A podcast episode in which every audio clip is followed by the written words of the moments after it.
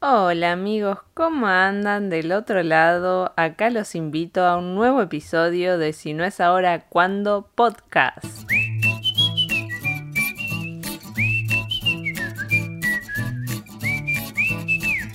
Bueno, así es como llegamos al episodio número 8. Y si a todos se nos viene esa frase a la cabeza, que no la voy a decir, pero ya saben lo que sigue después del número 8. Hace unos días cumplimos con Marian, mi marido, cinco años desde que nos vinimos a España. Sí, señores, los primeros días de octubre cumplimos cinco años desde que llegamos acá a España, concretamente a Granada, aunque primero obviamente llegamos a Madrid, hicimos Bariloche, Buenos Aires, Buenos Aires, Madrid y de ahí Madrid alquilamos un auto y nos vinimos manejando hasta Granada. Y todo esto me trajo, bueno, nos trajo un montón de recuerdos, de rememoraciones. Fue alta movida, amigos. O sea, yo hoy lo pienso y digo, qué alta movida. Estábamos nosotros dos solos. Fue muy loco todo porque no sé si muchos conocen la historia, quizá muchos de los que están escuchando este podcast no tienen ni idea ni quién soy, ni mi historia, ni nada de eso. Pero les resumo un poquito. Nosotros nos íbamos a ir a vivir a Nueva York, así como lo escuchan. Íbamos, ya estábamos decididos, teníamos como todo ahí, estamos empezando a armar la idea y darle forma y ver qué onda el tema de los papeles y tal, que obviamente es lo más difícil. Pero bueno, es un lío irse a Estados Unidos porque necesitas mil millones de papeles, visados y cosas. Todo se estaba volviendo un poco estresante, la idea estaba buenísima, pero cómo llevarla a cabo era un una movida gigante. Y de repente apareció la posibilidad, la oportunidad de un trabajo que le ofrecieron a Marian para venir a trabajar a Sierra Nevada, acá a Granada, la montaña, el centro de esquí, que hay acá la estación. Y así fue como investigamos un poco de, porque yo no tenía idea ni qué onda Granada, ni dónde quedaba, ni nada. O sea, cero patatero, no tenía idea de nada. Marian había venido una vez, pero unos días. Era todo muy a tirarse a la piscina. Y dijimos que sí. Fue como, ya está, nos queríamos ir porque nos queríamos ir a Nueva York. No salió porque era un lío total.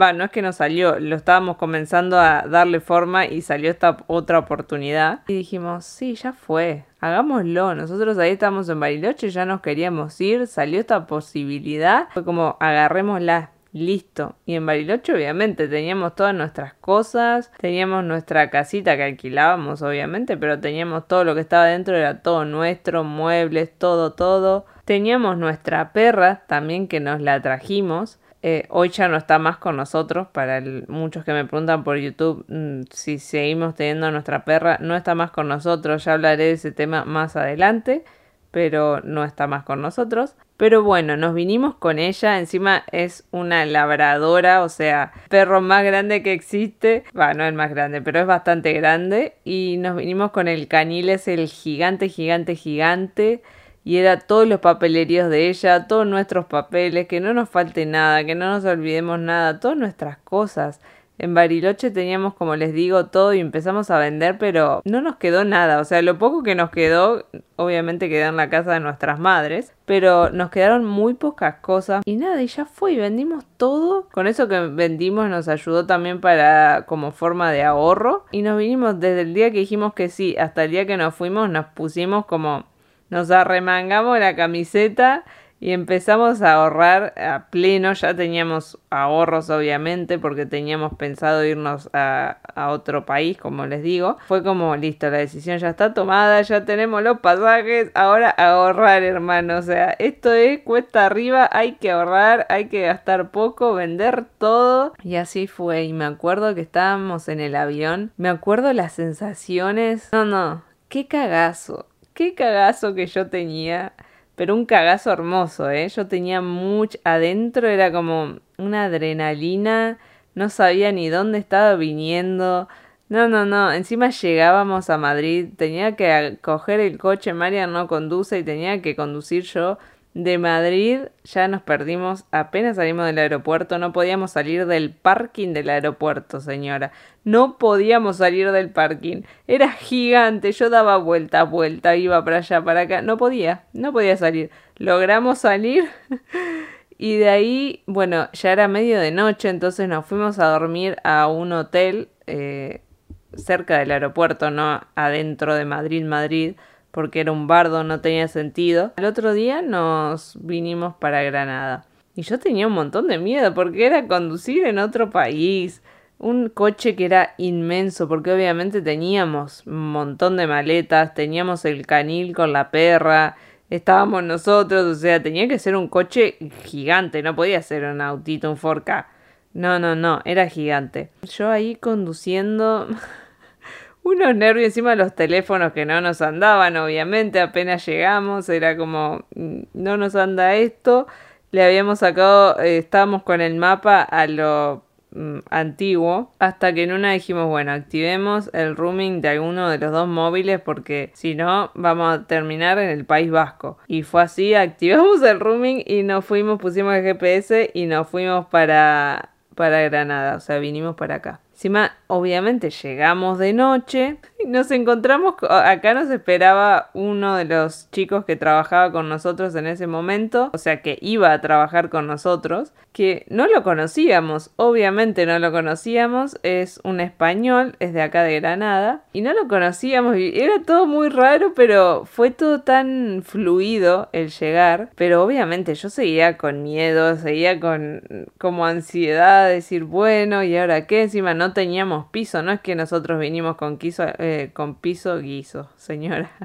tiene hambre, con piso alquilado, tuvimos que alquilar una vez estando acá. Entonces tuvimos la suerte inmensa de que otro compañero del trabajo ese de Marian, que no lo conocíamos tampoco, tenía un piso vacío que porque lo estaba por remodelar y nos lo dejó gratis, o sea, Enoch, un genio, Enoch se llama, nos lo dejó gratis unos días hasta que consigamos piso y conseguir piso se extendió en el tiempo, terminamos tardando un mes aproximadamente porque encima estábamos con la perra y no todos los sitios acá te permiten con perro. De hecho, hay muy pocos que te permiten con perro, cada vez menos. Y encima es un perro grande, no era un caniche toy. Entonces era más difícil, fue, fue tremendo. Y encima era octubre, que acá en septiembre comienza el ciclo lectivo de nuevo. Entonces todo está ya alquilado, no es que era, no sé, junio, que está todo vacío. No, no, era octubre, ya estaba todo lleno, lleno, lleno y lo poco que había no, no aceptaban perro hasta que conseguimos uno. Bueno, fue donde nos quedamos forever después y aceptaba perro, todo y fue como, uff, qué alivio, pero nos tardó un mes, ¿eh? Y yo decía, uy, no, un mes y estamos sacando vuelta con todas las cosas, sin casa, sin nada, era como, Dios. Y ahí obviamente todavía no estábamos trabajando porque estábamos con todo el papelerío, mi residencia, todo esto cabe aclarar que yo tenía pasaporte argentino nada más y el único que tenía pasaporte europeo era Marian. Entonces él tenía el NIE, o sea que es el permiso de trabajo de acá, la residencia, y yo no, yo lo tuve que tramitar una vez estando acá porque nos hicimos pareja de hecho. Entonces yo como pareja de hecho de un ciudadano de la Unión Europea podía sacar mi residencia pero todo eso es trámites nivel 1000, que no te falte ningún papel, que no te hayas olvidado traerte nada de Argentina, y plata, y tiempo, y estrés, y un montón de cosas. Encima la burocracia acá no es mm, no se destacan por ser muy buenos, digamos. Y me llevó un montón de, energía, de estrés, de miedos, de decir, bueno, si acá como no me la prueben, me tengo que volver, porque ¿qué hago? Estoy acá ilegal, encima no te podés quedar acá ilegal, obviamente. Era como, ¿qué hago si me llegan a rebotar, a decir que no? O sea, hasta que me salió, que tardaron tres meses desde que llegamos, fueron tres meses duros, donde uno comienza a replantearse cosas, a decir, ¿qué hice? ¿Qué onda acá? No sé qué. aunque la ciudad estaba increíble y me estaba encantando estar acá, obviamente se te vienen todos los miedos a la cabeza. Y con esto voy también a que mucha gente, bueno, después a los tres meses me dieron la residencia, salió todo bien. Hoy ya tengo hasta el pasaporte español, o sea, todo. Ya hace cinco años que vivimos acá. Pero con todo esto voy a que mucha gente me escribe por Instagram o por mis redes de que de cómo se sienten, de sus historias. Mucha gente me comparte sus historias de vida, que se vienen con familia, tienen hijos, se vienen con hijos, perros, marido, todo. Toda una familia desde allá para acá que yo me saco el sombrero porque fue estresante para nosotros dos nomás, me imagino con familias. Una palabra que se repite mucho en todos los mensajes que recibo es miedo. El miedo. Miedo a. Miedo al cambio. Miedo a arriesgarse miedo a que las cosas no salgan, miedo a que le reboten la residencia, miedo a olvidarse algo, miedo a no conseguir trabajo, miedo a no conseguir piso y así sigue la lista. Miedo es la palabra clave en todo. Y yo les digo que, que sí, Amigos, da miedo. Obviamente que da miedo. Yo estaba cagada las patas, no con miedo, cagada las patas. Pero si ese miedo a mí me hubiese echado para atrás y me hubiese aferrado al miedo a la hora de tomar decisiones, hoy no estaría acá. No tendría ni mi residencia, no tendría ni mi pasaporte español, no tendría estos cinco años increíbles de experiencia que tuvimos habiendo vivido en el extranjero, que estuvimos en España y en Andorra. Un montón de cosas, de avances, de retroceso, de llanto, de alegría, un montón de cosas, experiencia, experiencia es la palabra, o sea, la experiencia que yo gané y creo que Marian también, habiendo tomado la decisión correcta de venirnos para acá, pese al miedo, pese a dejar todo atrás, pese a extrañar a la familia, pese a extrañar a los amigos, todo, todo dejamos. Y si yo me hubiese quedado con eso, no sé, no sé dónde estaría hoy, es muy difícil decir, uff, ¿qué estaría haciendo? Quizá no estaría en Bariloche tampoco, pero quizás seguiría ahí y seguiríamos en los trabajos que teníamos y ya está, acostumbrados a la rutina, la monotonía y ahí estábamos. Sí, teníamos trabajo, ganábamos normal, pero tampoco queríamos seguir ahí ni siguiendo haciendo eso, digamos, ni continuando haciendo eso. Y obviamente es difícil, es difícil el cambio, porque hay que cambiar, o sea, todo esto es cambiar es cambiar tu zona de confort, es cambiar la estabilidad, entre comillas, que tenías en un comienzo, o sea, vos partís de un lugar y en ese lugar vos tenés tus raíces, tenés tu comodidad, tu zona de confort, tu rutina, tus amigos, tu familia, tu gimnasio, tus actividades, tu gente que te conoce, tus salidas, tus cosas, todo. O sea, y es romper con todo eso. Y ese limbo en el que te encontrás desde que rompiste con todo eso y diste el primer paso, es muy heavy, es muy heavy. Pocas personas hablan de ese limbo, pero es heavy porque hasta que volvés a pisar de nuevo en otro lugar, pisar me refiero no de llegaste y, y te bajaste el avión y pisaste. No, no, pisar de tener tus documentos en regla, de ser alguien nuevamente en un país, de conseguir amigos, de tener trabajo, conseguir tu piso, de hacer una rutina en otro país. Eso es pisar. A eso me refiero con pisar. Y ese limbo en el que nos encontramos desde que dejamos todo y salimos hasta que re activamos una vida en otro país es muy heavy. Y obviamente que viene cargado de, incertidumbre, de miedo, de no sé qué pasará, de emociones, de cosas que decís, de replantearte nuevamente todo, de decir, tomé la decisión correcta, pero también no sé, la decisión correcta que hubiese sido sino quedarte en tu zona de confort y ya está, y seguir ahí en, en la comodidad de lo que ya sabes que te sale bien y ya sabes que funciona. Tampoco creo que eso sea... A ver, que hay personas que viven así, está muy bien.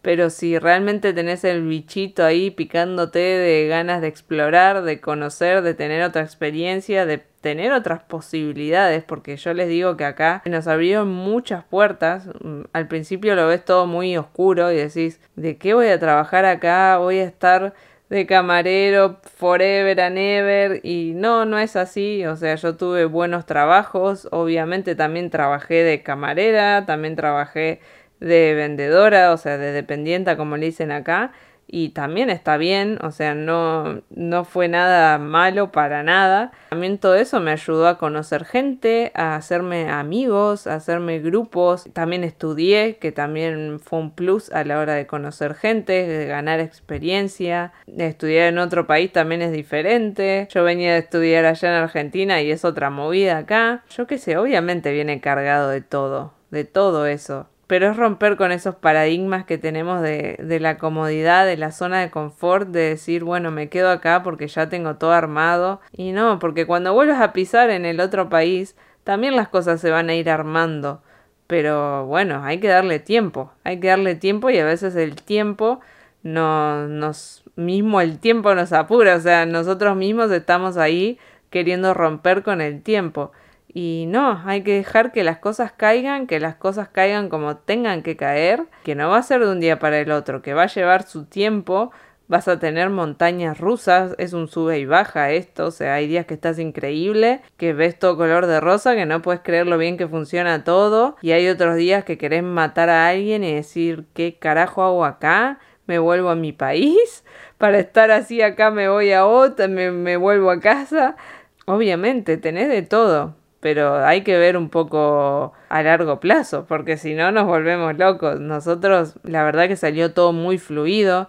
No, no, no puedo decir que tuvimos una mala experiencia porque nada que ver, fue todo lo contrario. Todos los papeles, todo, fue todo muy fluido. Salió todo en tiempo y forma, salió todo en regla, no tuvimos ninguna pega de nada. O sea, no es que algo no salió y lo tuve que pedir a Argentina y tardó y se me demoraron los trámites. No fue todo muy embaladamente bien, que también es lo que te da la espinilla por dentro, decir, bueno, era por acá. A largo plazo, después de un tiempo de estar acá, dijimos, bueno, tenía que ser, porque salió todo así, es porque seguramente tenía que ser. Y nada, hoy estamos ya hace cinco años acá. Les juro que valió la pena, todo valió la pena. Hoy día cada vez pesa un poquito más tener a la familia lejos porque muchos me preguntan ¿y qué es lo más difícil de estar allá? No sé qué y lo seguiré diciendo, es tener la familia lejos.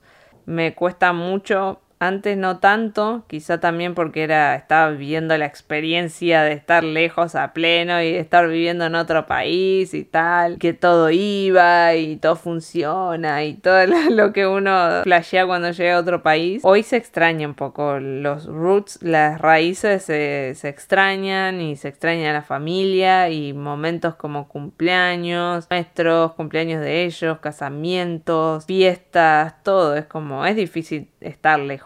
Es difícil, no les voy a decir que no.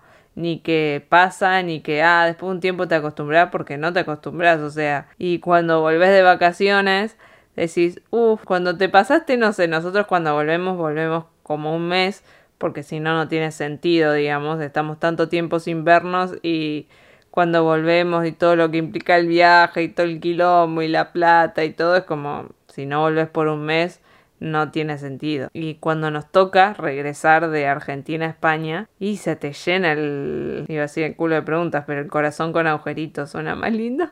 Se te llena el corazón de agujeritos de nuevo. Es como, ah, qué heavy volver. Extraño. pero, pero bueno, a la vez también es lo que uno entre comillas, sacrifica o no sacrifica, es una elección. Nosotros nos podríamos haber quedado en Argentina o podríamos volver ahora a Argentina, pero es una elección también apostar a un futuro que esté un poquito más cuidado, que tengamos un poquito más de posibilidades. Obviamente las oportunidades dependen mucho de uno. En Argentina también hay buenas oportunidades, pero como que acá ves que realmente un poquito más funciona a modo a nivel país o sinergia o lo que fuese. Obviamente que tiene cosas que no están buenas, ¿eh? no se van a creer que venir a España es tirar manteca al techo y eh, todo funciona, está bien, porque no es así, hay cosas que no funcionan, hay cosas que no están bien, también hay robos, también hay cosas, también pasan movidas feas, también la luz es cara, también te peleas con Vodafone, que es la, empresa de teléfono porque te cobran lo que se les canta y un montón de cositas que pasan, ¿eh? Obviamente que pasan. Las fiestas, nuestros amigos de acá se juntan con sus familias y nosotros estamos ahí como bueno, otro año vamos a hacer vos y yo juntos. y, eh, y es difícil. Pero bueno, son elecciones. Y a todo esto, lo que yo les quería remarcar, digamos, es el tema este de, del miedo al cambio. También creo que a veces el miedo al cambio viene un poco por, por lo testarudos que somos, ¿no? Que es una palabra rara, testarudo, pero hablo del cambio no en específico de este tema de emigrar, sino en general, el miedo a cambiar, cuando querés cambiar y te da miedo. Muchas veces también es por lo testarudos que somos. A mí me pasa, me pasa un montón de veces de verme en situaciones de decir, no sé, por ejemplo, no, no me gusta tal cosa. Y de repente tengo que hacer tal cosa y no la quiero hacer porque dije que no me gusta y ya lo expresé y le dije a muchas personas que no me gusta. Entonces, si ahora me ven haciéndolo, va a ser como qué van a decir, qué van a pensar, y es como, primero otra vez, ¿no? El qué dirá el, el otro de esa preocupación y después como lo testarudo decir no, me planto, yo ya dije que esto no me gusta, entonces ¿cómo lo voy a hacer? No lo voy a hacer, no voy a cambiar. Es como, se entiende, ¿no? Por dónde quiero ir. Esa, esa testarudez nuestra de personas es muy heavy y es aplicable a todo estilo de cambio, ¿no? Y también les digo un poco eh, a modo de consejo, como para ir cerrando el podcast, a modo de consejo les digo que, que soltemos un poco el control, porque también el, control, el miedo al cambio viene muy de la mano y aferrado al control.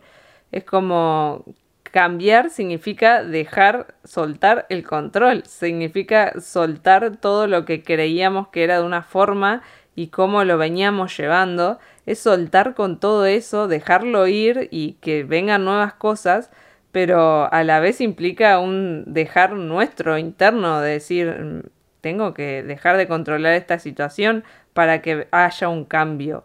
Entonces ese miedo y esa necesidad de estar eh, aferrado al control es también a veces lo que nos impide el cambio. Es como que te encontrás en una situación de que ya no controlas nada, ¿entendés? Y eso te da miedo, porque ya no controlas nada, no controlas ni dónde estabas, que por nuestra situación era Bariloche, no controlábamos que estábamos en Bariloche y tampoco controlábamos que estábamos en Granada. Era ese limbo del que les hablo, que estás entre medio, no controlas absolutamente nada, estás a la deriva de que pase lo que pase. Entonces, eso también a veces da, da miedo e impide el cambio. También un poco lo que pasó ahora en la cuarentena y con toda esta movida de, del corona, fue un poco eso también. De repente nos descuadró absolutamente todas nuestras vidas y nadie sabía ni dónde estaba parado, ni a dónde íbamos a ir, ni si esto iba a durar un mes, dos meses, tres años, cuatro, cinco, dos. No sabíamos nada, si habíamos perdido nuestros trabajos, si íbamos a seguir, si podíamos seguir en los países en los que estábamos, mucha gente que se tuvo que volver del país donde sea. Fue una incertidumbre total y a veces vivir en la incertidumbre, uff, genera un hervidor ahí que decís, Dios, ¿para dónde disparo? Necesito tener algo certero porque no puedo más. Y ahí aparece también un poco la ansiedad, que eso lo vamos a dejar para otro podcast. Pero bueno, amigos, yo les digo que si nosotros nos hubiésemos aferrado a ese miedo al cambio, eh, nos hubiésemos perdido de tantas cosas. Obviamente hubiésemos vivido otras, pero esta experiencia yo no me arrepiento por nada del mundo. Lo agradezco en el alma haber tomado esa decisión. Se me abrieron muchas puertas, a Marian también. Aprendimos mucho en el camino este a los palazos a veces, pero aprendimos y con mucha gratitud también de haber podido hacerlo y de poder estar acá y sustentarnos y tener alimento y tener salud y tener familia y amigos acá y tener trabajos y tal. La verdad que yo les digo, si están en una situación en la que quieren emigrar, vayan a por ello si pueden, si tienen la oportunidad, si tienen los papeles en regla, si tienen la trabajo, casa, lo que sea, háganlo porque el miedo, o sea, no se paralicen por el miedo, es lo único que les digo.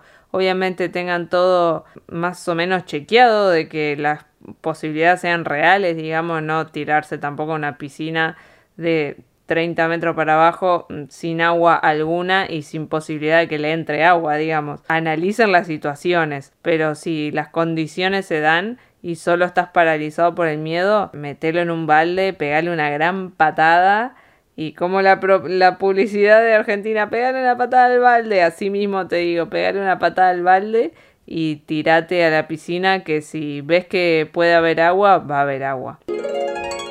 Hoy esa es un poquito la reflexión del día. Tenía ganas de contarles, hace mucho no canto, de contarles eso. Es un montón de tiempo. Cinco años es un montón. Yo me lo imagino siempre en niños, ¿viste? Tenés un niño de cinco años. Y cinco años es un montón de tiempo. Tu niño ya está gigante. Entonces nuestro niño ya estaría gigante. El niño invisible. Así que nada amigos, espero que anden muy bien del otro lado, que les guste el podcast. Si es así, no olviden de seguirme en Spotify, denle al botón seguir. Compartan los podcasts con alguien si les gusta. Den, déjenme una review donde sea que puedan, en Apple Podcasts, en Spotify, donde sea. Me pueden seguir también a través de mi Instagram, soy Flor a través de YouTube, Flor Maggi o Flor Maggi Vegana, si les interesa la cocina vegana, ahí también estoy. Estoy por todos lados, amigos. Levantás una piedra y sale flor. Así que nada, les mando un gigante beso, un, un abrazo, abrazo, un abrazo gigante y denle para adelante con toda. Los quiero. Saludos desde este otro lado del charco.